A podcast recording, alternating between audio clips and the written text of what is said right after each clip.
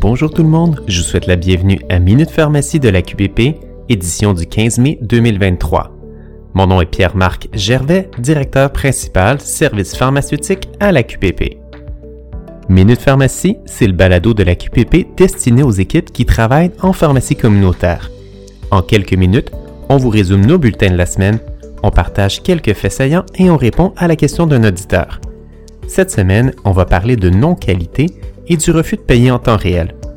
Pour ce qui est de la question d'un auditeur, on va répondre à une question que plusieurs se posent sur les critères administratifs pour facturer les règles de l'entente, principalement les règles 30 et 31. Cette semaine, je voulais vous parler d'un sujet important, soit celui de la non-qualité. Ici, j'apporte ce sujet qui relève de la gestion, c'est parce qu'on vit une pénurie de personnel en pharmacie. Je vais commencer en vous relatant une situation personnelle que j'ai vécue. Il y a une entreprise qui devait venir chez nous installer des stars. Elle vient, elle prend les mesures, elle revient pour installer les stars. On se rend compte que deux stars sont mal coupées. L'entreprise repart et elle revient installer les deux stars. Encore une fois, un des stars est mal coupé. L'entreprise repart et elle revient. Est-ce que ça vous fait penser à certaines situations vécues en pharmacie? On s'entend que personne n'est mort avec mes stars, mais vous imaginez tout le temps qui aurait été perdu. Lorsqu'on est serré en personnel et qu'on fonctionne près de notre capacité maximale, on ne peut pas se permettre ce type de perte de temps.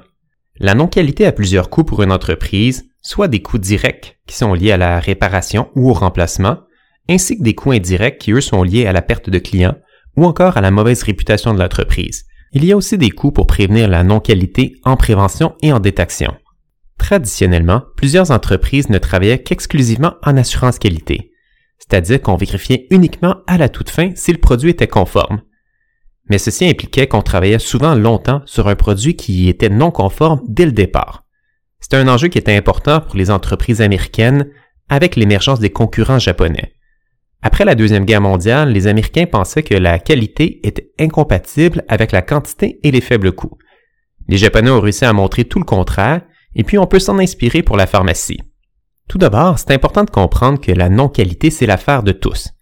Et s'il y a de la non-qualité, c'est une responsabilité collective en faire les processus en plus. Ce n'est pas la faute d'un individu, et j'insiste là-dessus.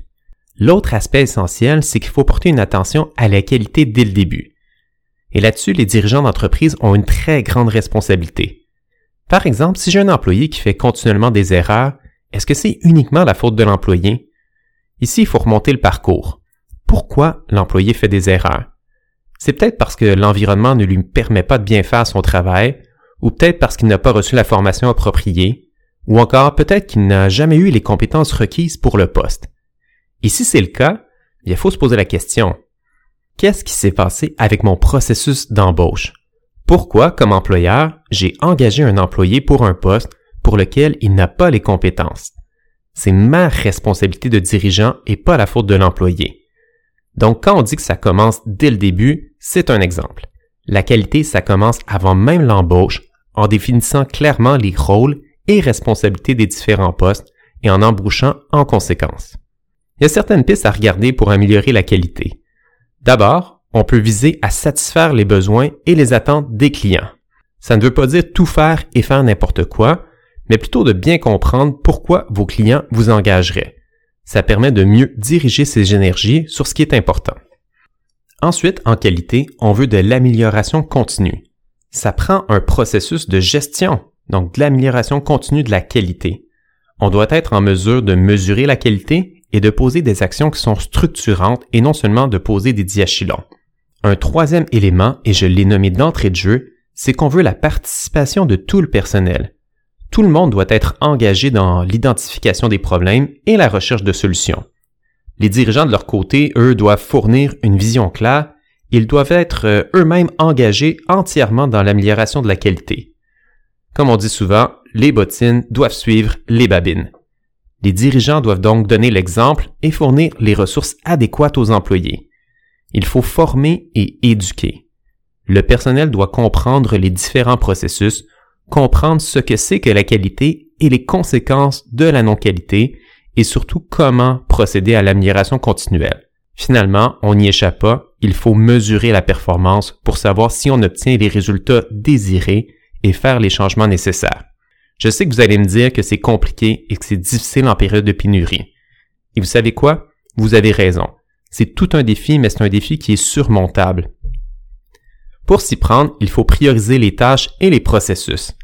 En les améliorant, on va libérer du temps pour tous nos employés. Et avec ce temps libéré, on peut s'engager dans de la formation. La formation, à son tour, va aider à la qualité, mais ça va aussi permettre de développer des employés plus polyvalents, ce qui va permettre de créer des redondances essentielles. Et en plus, la formation, c'est un outil précieux lorsqu'on parle de rétention du personnel. On n'y échappe pas aussi, la communication, elle est essentielle. Ça prend un système de communication en place et le système en place doit permettre d'identifier et de résoudre les problèmes rapidement. Encore une fois, dans la situation de pénurie de personnel qu'on vit, la pire chose à faire, c'est de ne rien faire et d'espérer que la pénurie va se régler d'elle-même. On en a encore probablement pour au moins 10 ans à vivre dans cette pénurie de main-d'œuvre en pharmacie. Il faut passer à l'action. C'est pour ça qu'on vous suggère de vous attaquer à la non-qualité dès maintenant. Notre prochain sujet porte sur le refus de payer en temps réel de certains assureurs. On nous a rapporté plusieurs cas de refus de payer en temps réel par les assureurs sous prétexte que les honoraires demandés seraient trop élevés. Dans d'autres situations, des excédents non assurés sont exigés des personnes assurées pour des motifs similaires. On vous rappelle que les modalités entourant le prix usuel et coutumier doivent s'appliquer de façon uniforme. Notez aussi que l'assureur n'a pas l'obligation de traiter les réclamations en temps réel. Si l'assureur refuse de couvrir en temps réel, votre patient devra payer à la pharmacie et faire les démarches requises auprès de son assureur pour obtenir son remboursement. Quant aux excédents non assurés, l'assureur a aussi pleine liberté et autonomie pour déterminer la portion remboursée par le régime d'assurance et la portion qui est assumée par l'assuré, Ici, ça se passe sous réserve des garanties minimales du régime général. Ainsi, si les excédents facturés par un assureur sur les honoraires euh, visant des médicaments qui sont inscrits à la liste respectent la contribution maximale de 1161 dollars pour la période du 1er juillet 2022 au 30 juin 2023, le patient devrait payer ses excédents. Si toutefois vous observez des situations dans lesquelles la contribution semble excéder ce plafond, on vous suggère de faire une dénonciation à la RAMQ. Aussi, le patient de son côté devrait s'adresser à son assureur pour mieux comprendre les modalités du plan d'assurance. Passons maintenant à la question de la semaine. On nous a demandé quels sont les critères administratifs qui donnent droit à la facturation des règles de l'entente, principalement pour ce qui est des règles 30 et 31. La règle 30, c'est celle qui porte sur la prescription d'un médicament. Ce qui est écrit dans la règle, c'est que le pharmacien évalue le besoin de la prescription d'un traitement médicamenteux pour l'une ou l'autre des conditions énumérées. C'est dans cette règle qu'on retrouve des conditions comme l'infection urinaire chez la femme. Ça, c'est le premier critère. Donc, il faut que la condition corresponde à un élément qui est présent à la règle.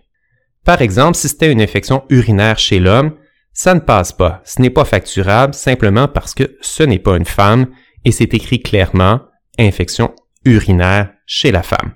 La deuxième chose dans la règle, c'est que c'est écrit que la personne assurée a déjà fait l'objet d'un traitement par un autre professionnel habilité à prescrire et qu'elle s'est vue prescrire antérieurement un médicament en lien avec le cas ou la condition dans les délais prévus au règlement.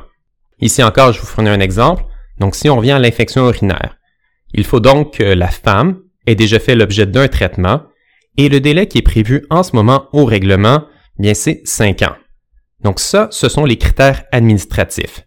Si ces critères sont respectés, vous pouvez facturer votre évaluation, qu'il y ait prescription ou non d'un médicament.